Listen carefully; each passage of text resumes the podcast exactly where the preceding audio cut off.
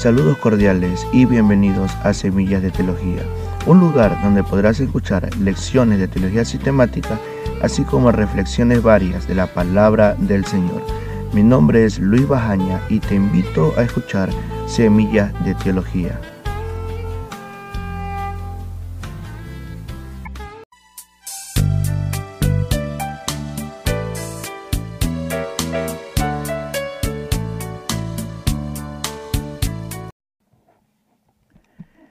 Damos gracias a nuestro Dios por la nueva oportunidad que nos da de poder eh, transmitir un episodio más de Semillas de Teología.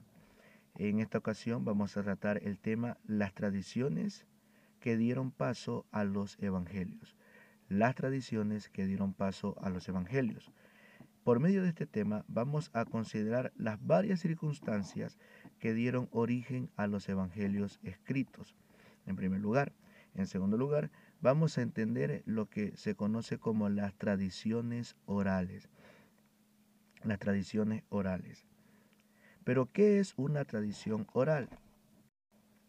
Se le llama tradición oral a la transmisión oral de las verdades absolutas del Evangelio de Cristo.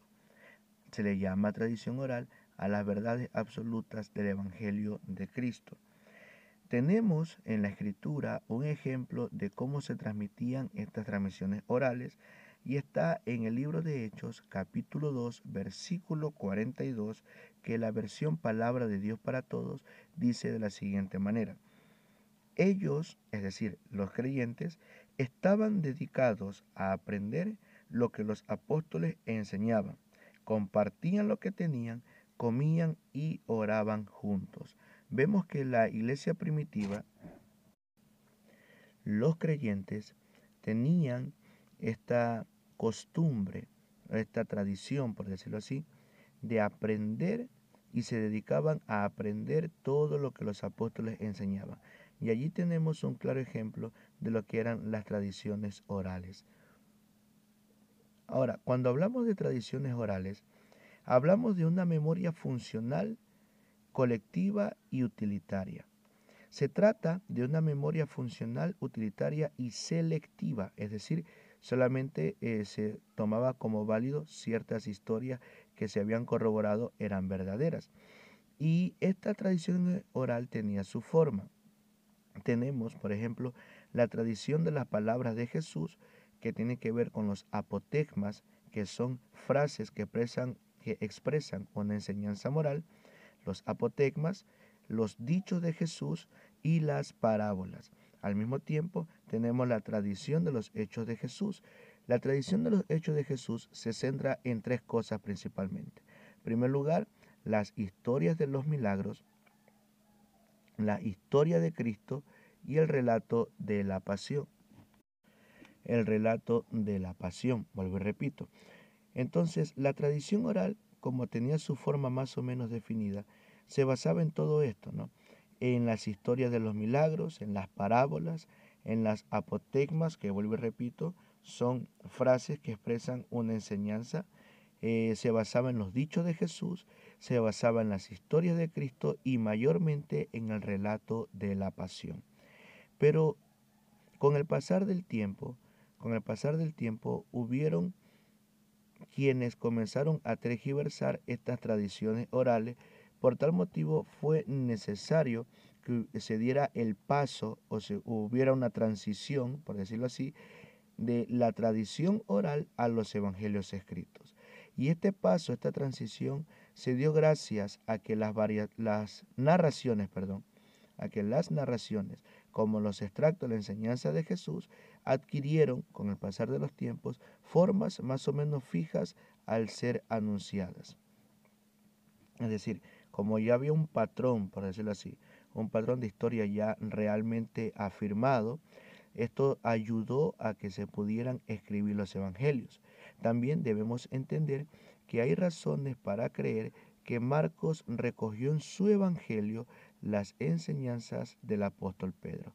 Hay que tener en consideración, y lo veremos más adelante, hay que tener en consideración que Marcos fue el primer evangelio en ser escrito y que mayormente Marcos escribió en su evangelio las enseñanzas del apóstol Pedro, porque es de señalar también que Marcos fue discípulo directo del apóstol Pedro y que todo el evangelio que Marcos escribió básicamente es una recopilación de las enseñanzas de Pedro. Al mismo tiempo, cuando Lucas escribe el Evangelio que lleva su nombre, ya habían muchas narraciones que recogían las enseñanzas de los apóstoles.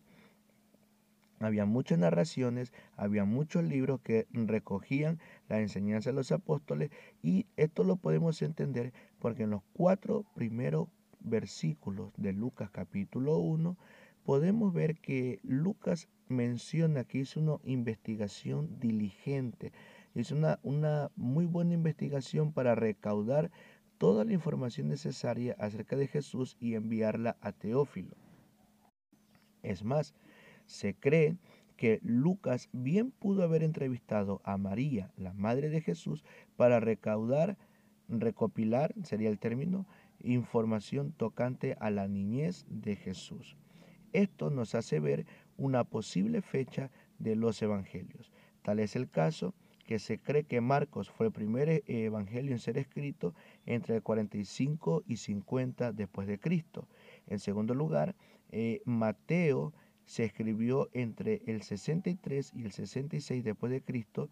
En tercer lugar, se cree que Lucas eh, escribió su evangelio entre el 61 y el 64 después de Cristo y que Juan escribió el último evangelio eh, entre el 90 y el 100 de, nuestro, de nuestra era. La, el principal argumento para considerar de que estos evangelios se escribieron mayormente por estas fechas es que ninguno de los cuatro evangelios narra acerca de la destrucción del templo eh, hecha por el general Tito en el año 70 después de Cristo.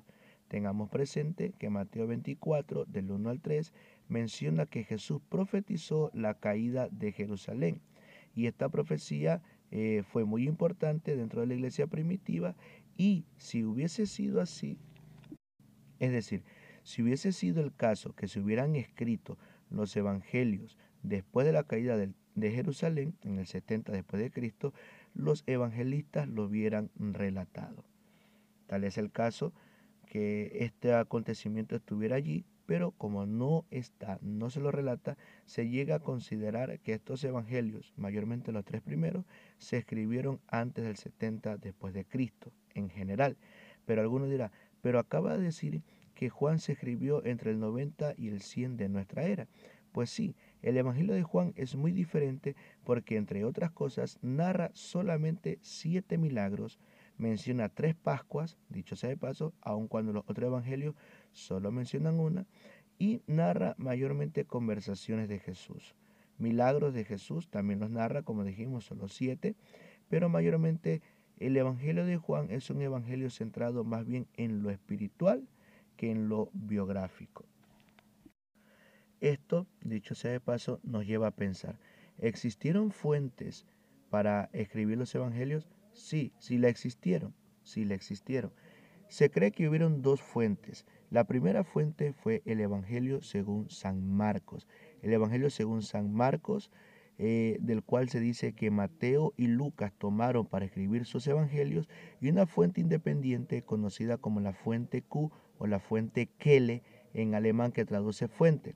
Esto se corrobora porque el 91% de, Marcos está contenido en Mateo y el, alrededor del 50% de Marcos está contenido en Lucas, lo que eh, genera o lo que hace entender se conoce estos tres evangelios como los evangelios sinópticos, como los evangelios sinópticos, porque los tres evangelios narran cosas muy similares, aunque con variaciones en detalles. En ese sentido, eh, vemos que existieron fuentes de los evangelios, eh, de las cuales los escritores sagrados las tomaron para poder, eh, para poder escribir sus evangelios.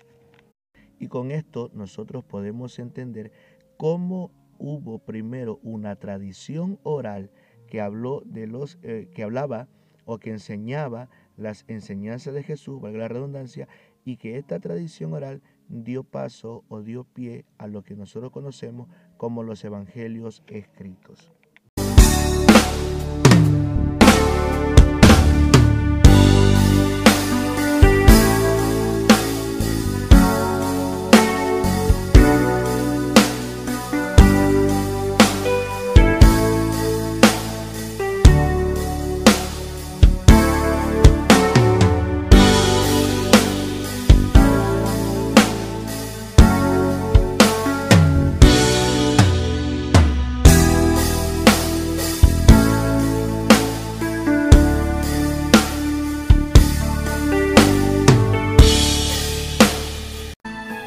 Le damos gracias a Dios por habernos permitido compartir un nuevo episodio de Semillas de Teología.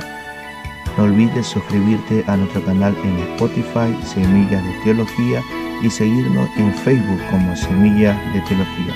Saludos, bendiciones y hasta pronto.